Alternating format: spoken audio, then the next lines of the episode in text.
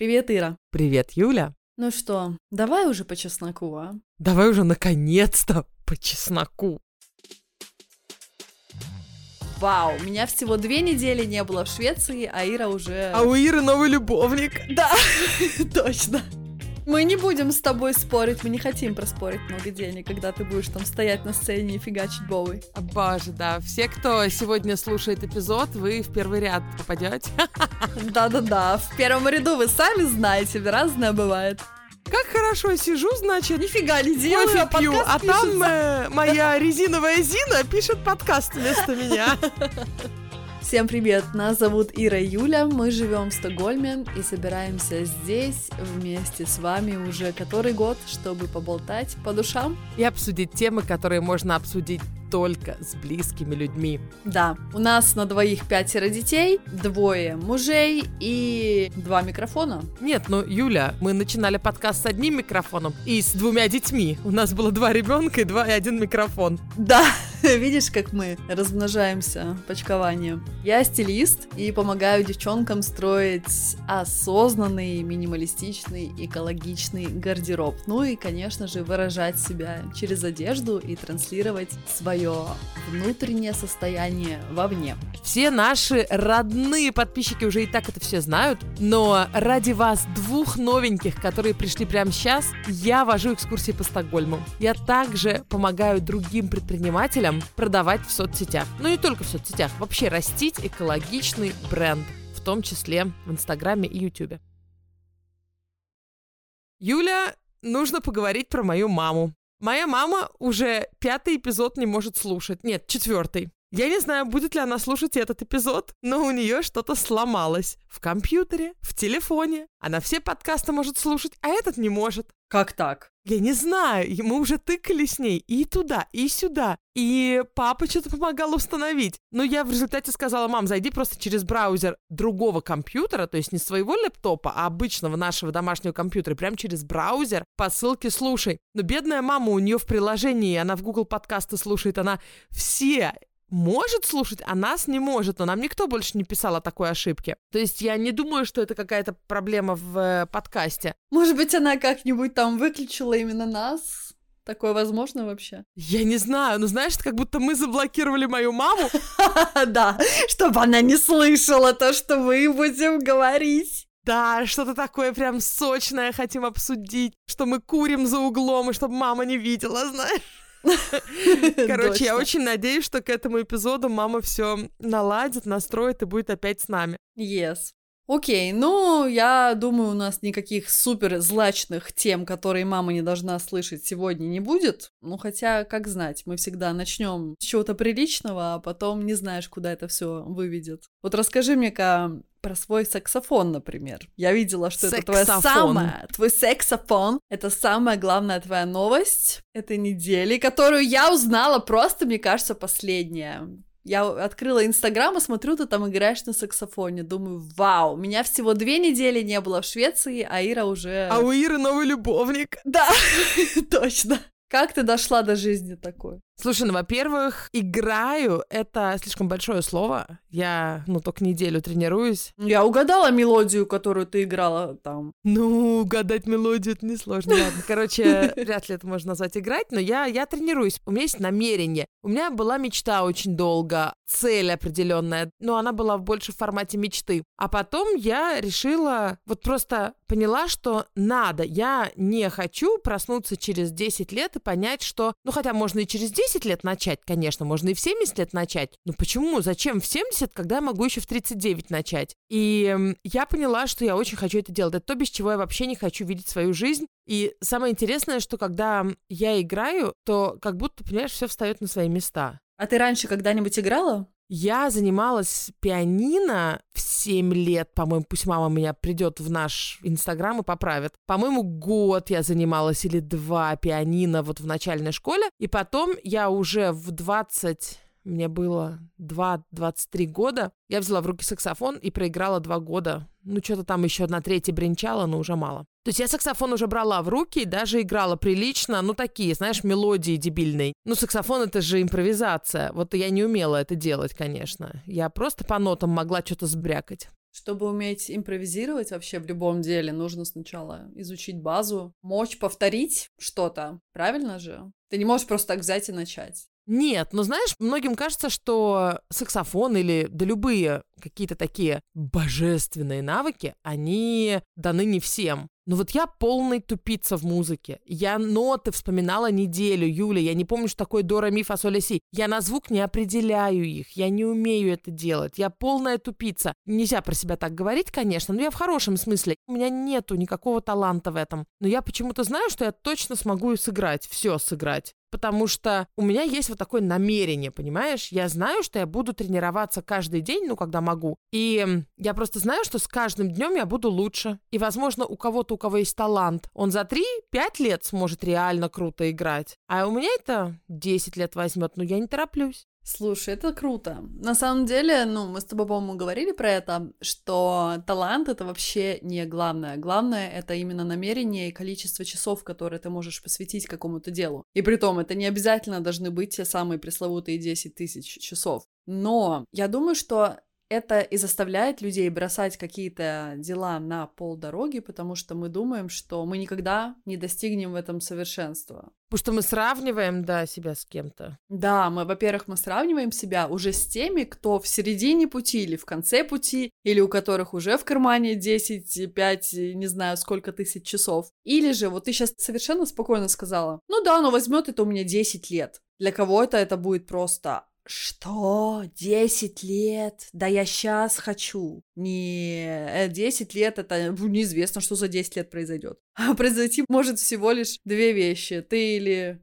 будешь играть на саксофоне через 10 лет или не будешь. Небеса льешься, да. Но это нормально. Я абсолютно приму это в себе, если через три года я пойму, Ир, ну не нравится это тебе. Тебе нравилось, это был период, и тебе больше не нравится. Нормально? Прекрасно. Я просто перестану играть. Придумаю что-нибудь другое. Но у меня несколько моментов были в жизни. У меня было много моментов, когда я чем-то загоралась и потом передумывала. Угу. Это нормально. Причем загоралась очень серьезно. Как вязание, например. То есть я же годами вязала. Ты еще меня да, встретила, да. я постоянно сидела, вязала что-то. Угу. Я прилично вяжу, в принципе, на спицах и везде. Я могу свитер какой-нибудь крутой связать. Но у меня нету потребности это делать постоянно сейчас. И с саксофоном может то же самое произойти. Ну, саксофон, вязание — разные вещи. Вязать можно в поезде и вообще около телевизора на саксофоне. Тут порог немножко выше, нужно обязательно уходить в отдельную комнату, вот это все. Вот, но я часто сливаюсь. Господи, я польский начинала учить, я немецкий начинала учить. Ну да, что-то по-польски слова какие-то помню, по-немецки могу там вывески читать. Французский начинала учить. У Юли на фоне кто-то плачет. Ну, это, это Давид испугался да? робота-пылесоса. Бедный. Подожди, подожди, мне нужно пойти посмотреть, вдруг он там в угол куда-нибудь забился. Вдруг пылесос уже засосал бедного Давида. Он попытался спихнуть на меня Давида, такой, ну, может, ты его пойдешь уложишь? Я говорю, нифига, я записываю подкаст. Картина маслом, такие они милые. Стоят посреди комнаты, у Джака в руках какие-то покупки. Он ходил покупать Гоше одежду и вот держал как раз в руках, наверное, шел мне показать. И Давид на нем висит, за шею держится и орет. Смотрит на этот пылесос. Кстати, не знаю, как я раньше жила без пылесоса робота. Это просто какое-то гениальное изобретение. У нас дома стало намного чище. И так классно осознавать, что я сижу, записываю подкаст, а в это время квартира чистится. Представляете, через несколько сезонов Юля купит себе автоматического записывателя подкастов и будет сторис вещать. Как хорошо сижу, значит. Нифига не делаю, а пью, подкаст а пишется. там э, моя резиновая Зина пишет подкаст вместо меня. Да, точно. Давай вернемся к тому, о чем мы говорили. Мы говорили о том, что я много раз что-то начинала в своей жизни и знаешь, что не то, что сливалась, я не могу сказать, что я планировала быть гениальным говоруном на немецком и просто сбросила это. Нет, я просто учила, потому что мне было любопытно на тот момент. Я, кстати, очень редко начинала что-то без какой-то конкретной цели. Все время было какое-то зачем, для чего я это делаю. Например, я, ну вот, училась на переводчика, чтобы работать переводчиком. И мне в какой-то момент перестало это быть интересно, я поняла, что это не мое, я не хочу переводить в суде, и в больницах, и в миграционном. Но это в основном, где в Швеции переводчики работают. Мне просто не нравится находиться во всех этих местах, и не нравится контекст работы. И я закончила курс на том месте, на котором я была, получила сертификаты за те модули, которые прошло, и не стала дальше продолжать. Но Блин, я даже не могу, по-моему, ни одного действия вспомнить, которое бы я начинала вот просто. А потому что хочется, положу на это 10 лет. Нет, смотри, если бы я клала 10 лет, у меня точно была бы какая-то цель. То есть у тебя же она формируется даже в процессе. А, например, польский мне было просто любопытно. Ну вот сейчас ты говоришь, хочу играть на саксофоне. У тебя есть какая-то цель или ты просто так для себя? У меня есть мечты конкретные, которые я себе напридумывала, и мне вчера уже понаписали в сторис, кстати, верный способ поднять охват — это сыграть на саксофоне. Но мне вчера, когда я показала несколько видосиков, которые мне нравятся, естественно, песенки Дэвида Боуи, в некоторых он сам играет, в некоторых он не играет сам, у него, конечно же, саксофонисты были. Представляешь, я буду каверы записывать, такая известная, и меня пригласили пригласит, не знаю, какая-нибудь Иман, его жена, на какой-нибудь там день рождения своей дочери сыграть папины песни. Ну, я шучу, нет, это не то, что нереалистичная мечта, это как выдумка такая, потому что это не зависит от меня. Это настолько конкретная штука, которая либо сбудется, либо не сбудется. А вот просто круто играть, чтобы, например, делать канал на YouTube с каверами известных песен, я не люблю там, мне не интересно самой что-то сочинять. Мне интересно импровизировать на тему песен Дэвида Боуи, которые вообще от меня на расстоянии световых лет пока что.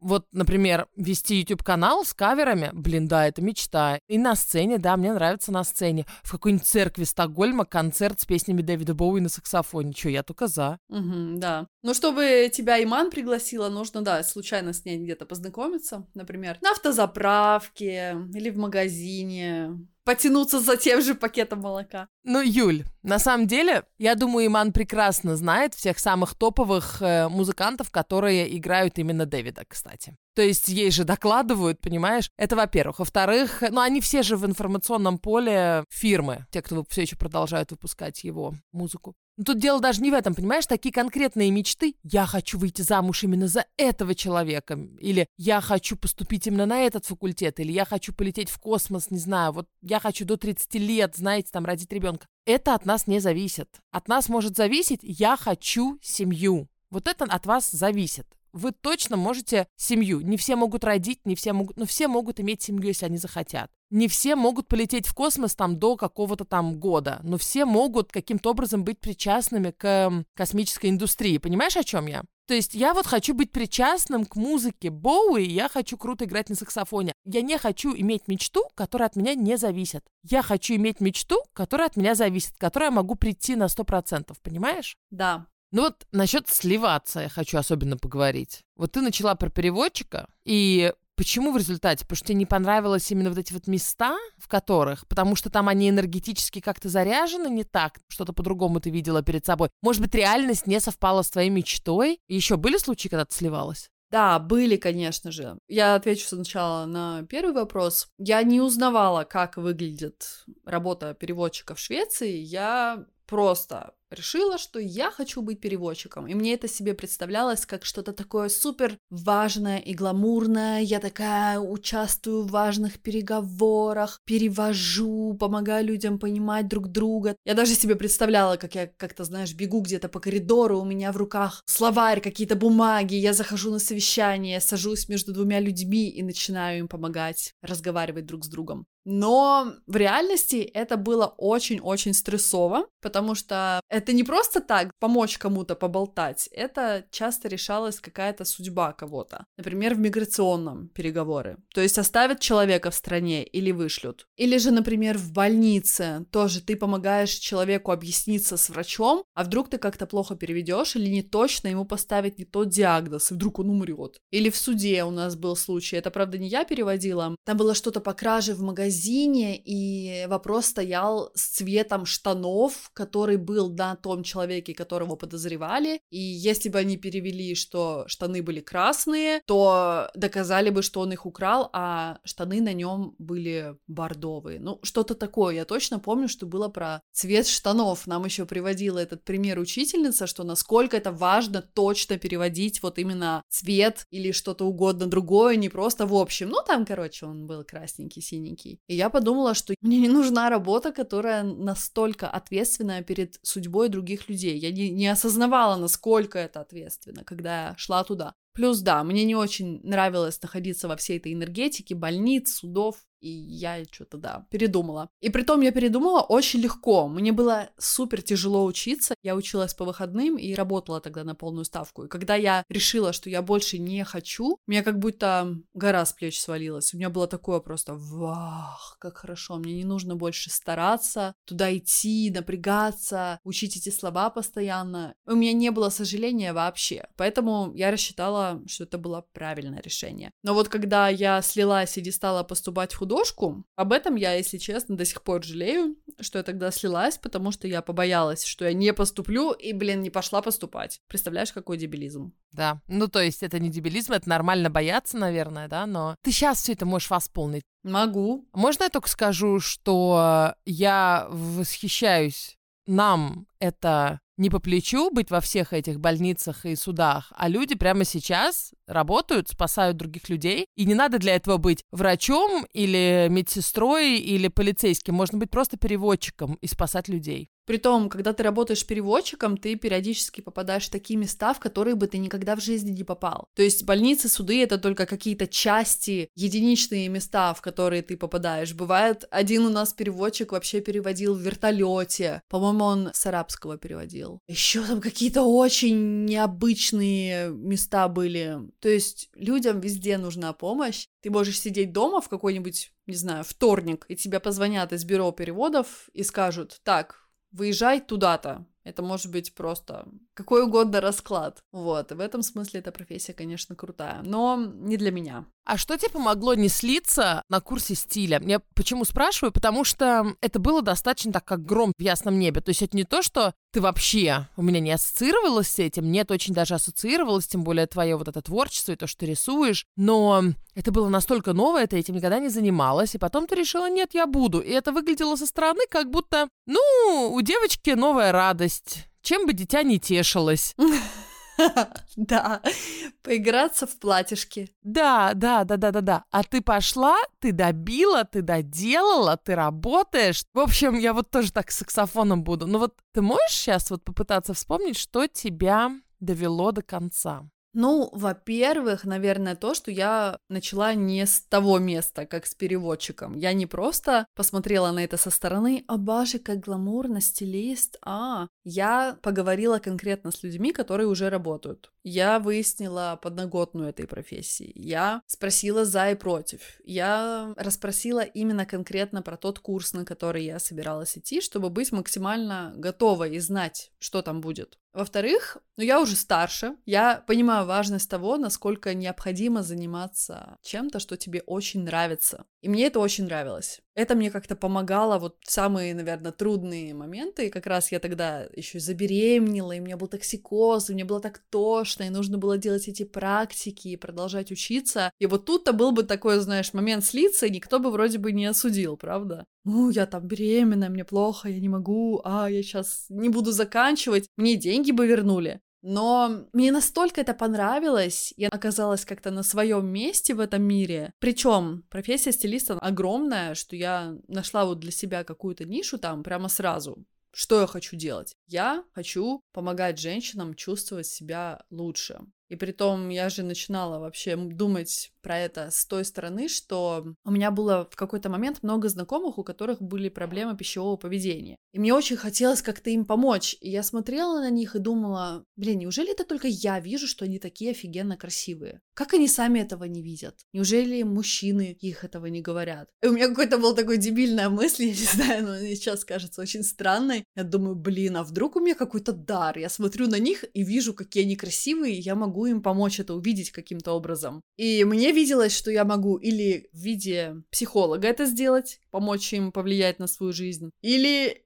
И вот тут моя мысль кончалась. А я не хотела учиться на психолога. Мне хотелось иметь право как-то улучшить качество жизни этих девчонок и помочь им понять, насколько они офигенные, и для этого нужно на самом деле совсем немного. Нужно переупаковать себя в более удобную, классную одежду, которая соберет вашу фигуру и представит ее в самом, ну, как бы нравящемся вам свете. И я смотрела на них, и мне казалось, ну, это же так просто. Вот тут, значит, пояс нужно, вот тут просто вертикаль цвета, вот такой цвет нужно сделать. И я думала, что если у меня будет право это им вещать, то есть диплом стилиста, то мне будет очень и мне не нужно будет учиться на психолога, потому что я буду говорить с женщиной, в принципе, в похожем контексте, но не уходя в какие-то психологические дебри в их голове. То есть помогать, но при этом не тратить пять лет жизни на то, чтобы работать с их самооценкой в лучшую сторону. Понимаешь, о чем я? Yes. То есть у меня какая-то такая была цель, что я хочу более глубже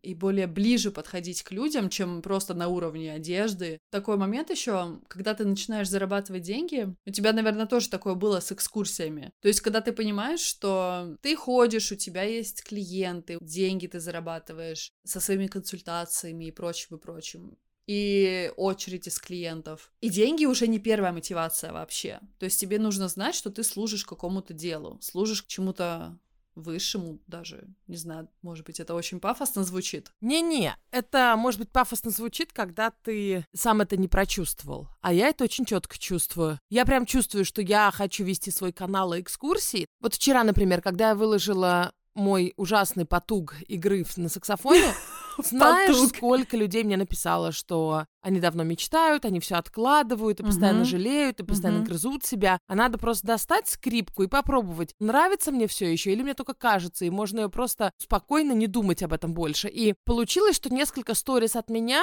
они заставили задуматься десятки человек, понимаешь? И я прям вот чувствую, что я влияю на, не столько, знаешь, на жизнь, я не думаю, что мои сторис повлияют на жизнь, но они могут повлиять на деньги, на мнение человека, например. Или э, вчера то, что я сделала перепост Ольги Кравцовой ты видела, может, ее пост проносили да, в семье? Да, да, да, я до этого тоже читала. Угу. Мне несколько людей написали, ну что ж теперь, забирать ребенка, если на него иногда там ремнем по отец бьет. И понимаешь, я когда вступ... Я не знаю, зачем, конечно, вступила в дискуссию с такими людьми. Ну, в смысле, люди-то они обычные, я имею в виду именно вот с комментариями такими. Но знаешь что, все три, кто мне так написал, все три поменяли мнение. Угу. Когда я вот немножко объяснила, они говорят, а, ну если так посмотреть, ну то, что, например, в Швеции ребенка не будут отбирать, если ты на него руку подняла за плохую оценку. Они в первую очередь дадут психолог. Во-первых, никто об этом не узнает в первую очередь. Когда это вылезает, это значит, что это уже регулярность. Ну, мы не будем сейчас в эту тему уходить, но я просто к тому, что я могу своим блогом реально поменять мнение, а то, что я в свои экскурсии вкладываю всегда посылы, понимаешь? Пропаганду. Например, пропаганду человечности, каких-то либеральных ценностей. Абсолютно серьезно. Если вы, например, жуткий, ну, допустим, гомофоб, то либо вы придете на мою экскурсию и возненавидите меня, либо поменяете свое мнение. Ну, то есть потому что я буду затрагивать темы равенства. Я буду затрагивать темы того, что еще сто лет назад женщина не считалась самостоятельным лицом в обществе. Ну, 120 лет назад в Швеции, по крайней мере. Мне это очень важно, понимаешь? То есть это моя высшая цель. Показывать людям, в пропорциях, да, где мы живем, что происходит в мире сегодня, как мы можем повлиять на мир, показывать им примеры, где огромные изменения произошли из-за одного человека, который в один день решил все поменять. И что это могло годы занять, но это работает. Короче, вот, у меня тоже есть высший посыл. И, кстати, на курсах про личный бренд тоже. Вот, у меня всегда высший посыл есть. Мне это важно. Да. И когда ты подходишь к какому-то делу, продумывая, наверное, этот высший посыл в самом начале, или же придя к нему в процессе, то это помогает не слиться. Согласись. Насчет экскурсии у меня не было высшего посыла в начале. В начале у меня был посыл «мне нравится», я хочу заработать на этом деньги. Точка. Я не знала, что через экскурсии можно менять мир. Ну, я и говорю, что в процессе ты когда к этому приходишь, потому что, ну, я много чего делала, в чем я не видела никакого смысла, и даже если мне это нравилось в начале, через какое-то время оно приходило к рутине, и все, и мне это не хотелось больше в своей жизни иметь, я не хотела это продолжать, И помнишь, может быть, я рассказывала про свою консультацию с э, Еленой Рязановой, которая написала книжку «Никогда не будь». Как раз-таки, когда я решала, идти мне на стилиста учиться или нет, она там проводила определенный анализ, и мы с ней упражнения делали, и она тогда мне сказала, что я, например, вот начала учиться на дизайнера в предыдущей своей попытке найти себя, и я очень стеснялась даже снова сказать людям, что я опять, блин, собираюсь куда-то идти учиться, хотя я вот прошлую-то учебу и не стала продолжать в очередной раз. Особенно мне Джаку было стыдно сказать, потому что он такой, ну блин, ну подожди, ну ты же только что говорила, что тебе нравится дизайн, ты хотела быть дизайнером, ты же не стала поступать дальше. Откуда вот это вот теперь желание? Какой, блин, стилист? Сейчас, конечно, он считает, что это было супер правильным решением, но вначале он вообще не понял, откуда это взялось. И она мне тогда объяснила, почему я слилась с дизайнерства, и как раз-таки объяснила это тем, что я вот вижу, что вам всегда нужен высший смысл, а там его для вас не было, и это было скорее как ремесло, ну, я, конечно же, опять думаю, дизайнеры могут какие-то с нами поспорить и сказать, что дизайн может изменить мир, особенно если ты делаешь какие-нибудь компании для non-profit организаций. Но я когда это услышала от нее, что да, вот-вот почему я не стала продолжать, вот почему у меня потух огонь в груди. Это помогло мне решиться снова попробовать что-то другое. То есть я перестала себя корить за то, что вот, блин, ты же тогда-то, тогда-то ты слилась. Черт, может быть, не стоит теперь вообще ничего начинать, раз ты все время сливаешься. Блин, нет. Можно, я не знаю, 10 раз что-то попробовать. Жизнь дофига длинная. Не всем судьба найти что-то, что нравится, и что-то, чем хочется заниматься в первые там, блин, свои 18 лет. Ну, это если говорить о профессии. А вот вязание, например, у тебя же оно и не было профессии, ты просто вязала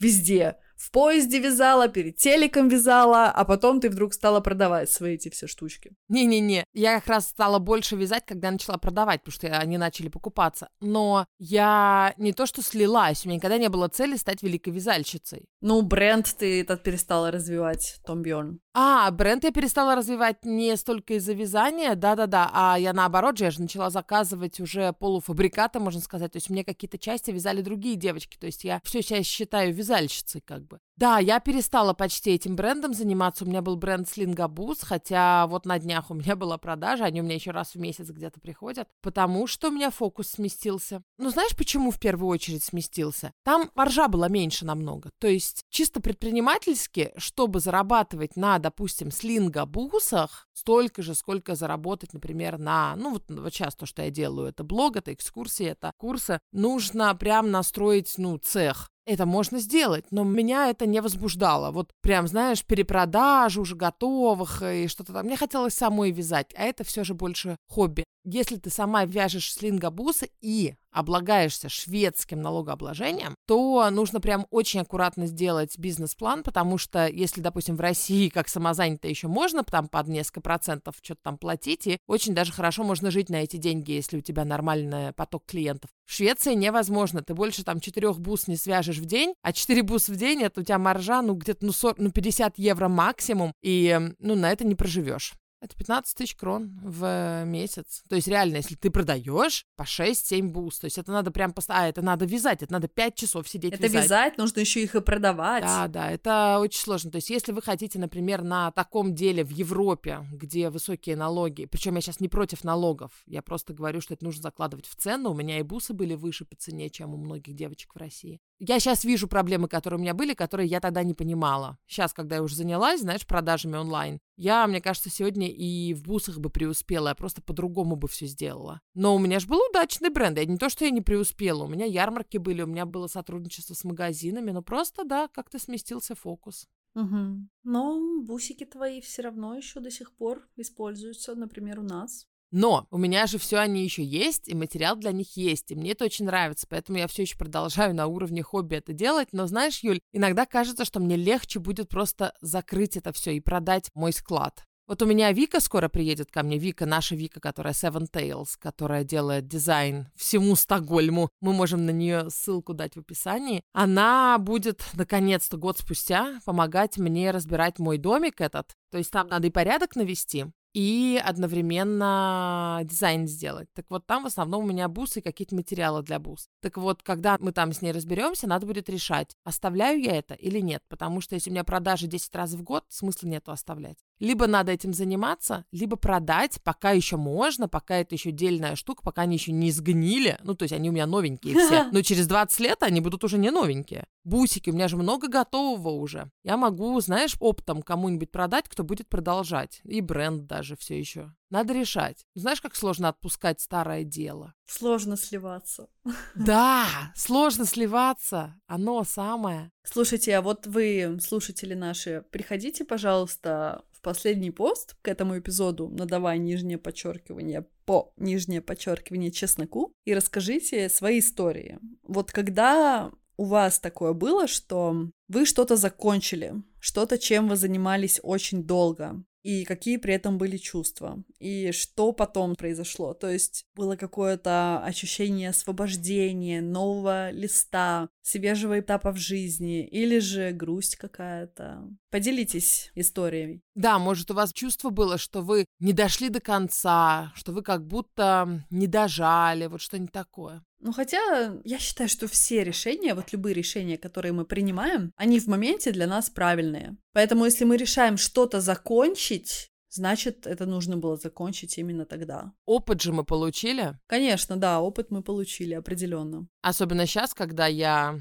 допустим, да, вот общаюсь с мелкими предпринимателями по их продажам, и у меня опыт в товарке есть. У меня очень большой, многолет... ну, многолетний, пять лет, опыт в товарном бизнесе на именно онлайн. Я же через Инстаграм и на Etsy продавала эти бусы в больших количествах. Я помню очень хорошо, как я продумывала дизайн, как я ценовую политику устанавливала, как у меня начали вдруг покупать, когда я подняла цены, причем в тот же день. Как у меня были эти бусы 19 долларов, я посчитала, поняла, что я в жизни не заработаю нормальную зарплату, если у меня будут 19 долларов. И подняла до 35, и в тот же день пошли продажи и не прекращались вот как сегодня помню.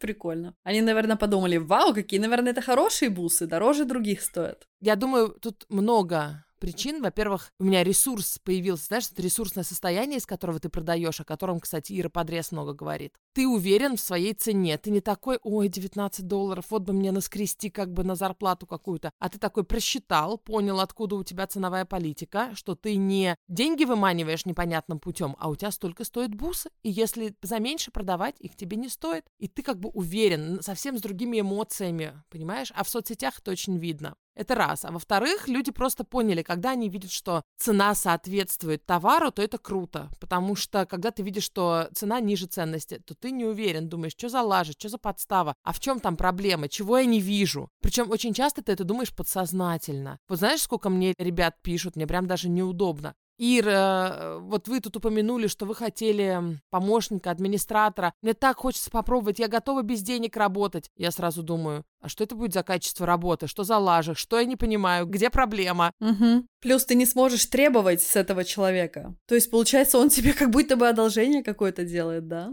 Нет, я так не работаю, я не могу. Мне обязательно нужно четко прописанные деньги, потому что обмен, не обязательно деньги. Мне кто-то монтирует видео, например, а я за это даю ему консультацию. Ну, например, мне кто-то смонтирует одно видео для какого-нибудь проекта. Если это равноценно, то безусловно. Но мне очень важно понимать, что оба человека получают то, что им надо. Вот, я, да, не смогу требовать. Вот если кто-то будет мне помогать бесплатно, я, конечно, поблагодарю. Но я изначально, скорее всего, не соглашусь. Но если вдруг так получилось, что, да, мне будет очень сложно требовать. А вот поменяй вот это, а мне это не нравится. Угу, точно, да.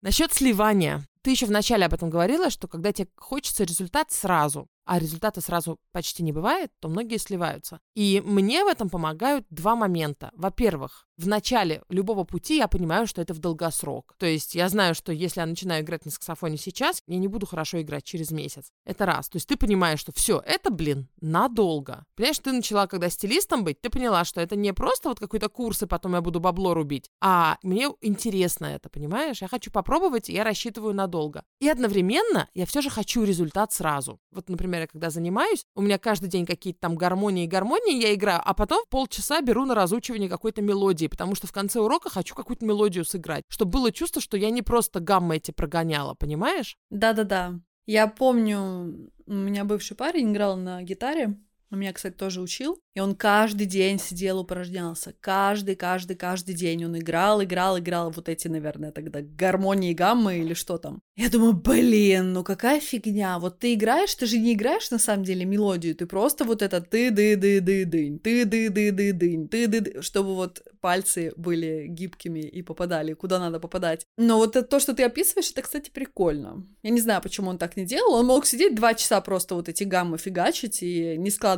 их потом в мелодию. Это выглядело для меня настолько скучным. Он меня учил играть на гитаре, я начала, и у меня до сих пор эта гитара есть. И я играла, но потом, как мы расстались, я так и не смогла продолжить. Наверное, потому что у меня не было этой мотивации перед глазами его играющего каждый день. И я что-то не додумалась вот сделать так, как ты поиграть и потом в конце что-то, какой-то результатик себе забабахать маленький. Мне не мотивировали гаммы вообще. Вот вопрос мотивации мне очень интересен. Вот почему иногда мы что-то начинаем, и мы такие, ну, мы попробуем, а иногда, вот как я сейчас с саксофоном, у меня прям четкое намерение, я как будто вошла в новую фазу, в фазу музыканта. Вы можете смеяться надо мной, ребят, но я буду звездой. Серьезно, все сидят сейчас такие, да блин, она сольется. Если я сольюсь вместе, поржем, мне пофигу будет. Но сейчас я в очень интересной фазе. Я просто знаю, что это мое. Это очень прикольно. Ну, я, конечно, не знаю, может, головой ударюсь сегодня, и не перестанет быть моим. Да. Не, ну чё, мы, мы не будем с тобой спорить, мы не хотим проспорить много денег, когда ты будешь там стоять на сцене и фигачить Боуи. Боже, да. Все, кто сегодня слушает эпизод, вы в первый ряд попадете. Да-да-да, в первом ряду вы сами знаете, разное бывает. Старички посмеялись, новые не поняли. Слушай, а, мне многие пишут, что очень ждут нашего выступления, кстати, в Москве. Лайв? Ага, Слушай, а что там у них с этими с ограничениями? У нас-то снялись, можно сосямбу устраивать теперь, хоть на главной площади города. Да, давайте сосямбу устроим. А, слушай, да мы можем вообще в Стокгольме собрать народ для начала. Мы человек 50 легко соберем и в Стокгольме. Ну да, так хочется в Москву или Ты знаешь Питер. этих людей просто, да? да? Придут какие-нибудь уже наши девчонки, что с них там? Да-да-да. Питер, да, блин, в Питер, Киев, я прям мечтаю в Киев поехать. Да, в Киев тоже обязательно. Пусть пишут, что у вас Позовем там. Макса. Ну смотри, все едут, я смотрю. Ну то есть все, кому надо, из Европы уже давно катаются в Россию, все норм. Ну, я имею в виду, что людей-то собирать можно, меня это а, интересует. людей собирать, я думаю, да. Ну, по крайней мере, у нас же не тысячи, у нас сколько, 200-300? Я не знаю, конечно, может, тысячи придут. Что, давай сразу Олимпийский снимем? Чем мы хуже Тони Робинса? Да, именно. Ну, если через одного посадить, так точно наберем. Если кто-то хочет нам помочь организовать, давайте пишите. Ха, как мы прям в прямом эфире решение приняли, да? Да, приняли. Ну, то есть не бесплатно. Будем, э, если есть какой-то человек, который делает организацию мероприятий, Да-да-да. готов взять все на себя, чтобы и вам оплатила эту работу, и нам тоже эту поездку, то мы готовы. Да. Только не пишите, пожалуйста, в директ. Пускай в директ, мы директ смотрим. Ну ладно, давай в директ, только не ожидайте, что мы в тот же день ответим. Мы можем ответить, типа, через неделю, вот. А еще желательно, мы бы очень хотели... А можно я запрошу сразу и помещение? Сейчас там на фабрике «Рассвет» новое помещение сделали. Мы раньше были в Инлиберти, а сейчас там побольше есть помещение, прям очень крутое, где... Надо спросить у Тани Галаховой, там было мероприятие. Я туда хочу. А, подожди, это для Москвы, а для Питера не знаю, для Киева не знаю, но вы там узнаете? Хочется что-то такое тоже, чтобы лофт какой-то, чтобы классно было, не актовый зал в школе. Столовка.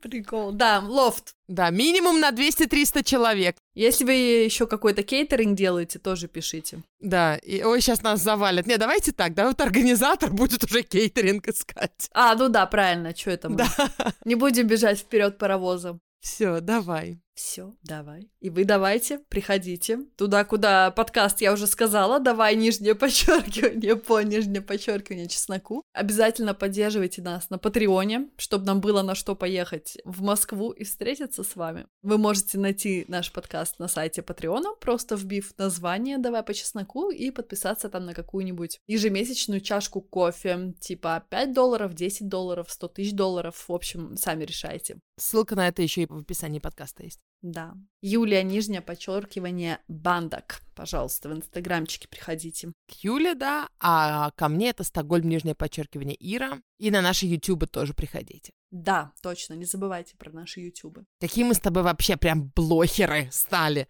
Аж противно, тфу. Пока, дорогие наши. Всем пока!